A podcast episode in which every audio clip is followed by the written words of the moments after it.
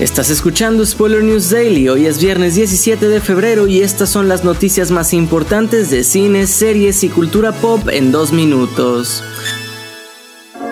Empezamos con algo inesperado y es que desde que se anunció la secuela de Soy Leyenda nos preguntamos cómo demonios iban a traer de vuelta a Will Smith porque, spoiler, se muere en la primera película.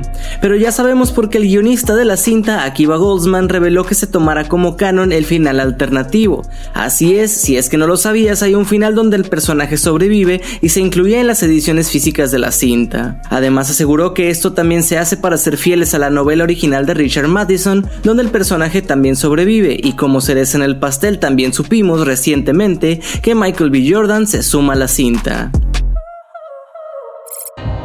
En otras noticias, tras años trabajando con Universal, el director M. Night Shyamalan de cintas como Sexto Sentido y recientemente Fragmentado y Llaman a la Puerta, ha dejado las filas de ese estudio para firmar con Warner Brothers. Pero ahí no queda la cosa, porque también anunció que ya trabaja en su primer proyecto con su nuevo estudio, que llevará por nombre Trap y llegará en agosto del próximo 2024.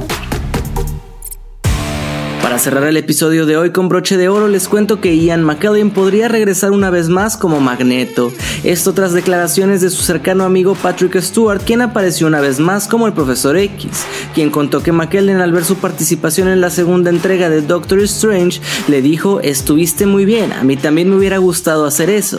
Pero además Stewart aseguró que no han terminado con los personajes y que tienen algunos planes. Esto ha sido todo por hoy. Recuerda seguir este podcast donde sea que lo estés escuchando para enterarte de todos los nuevos episodios. Yo soy Andrés Addiction y Spoiler News Daily es una producción de Spoiler Time y Posta. Hasta mañana.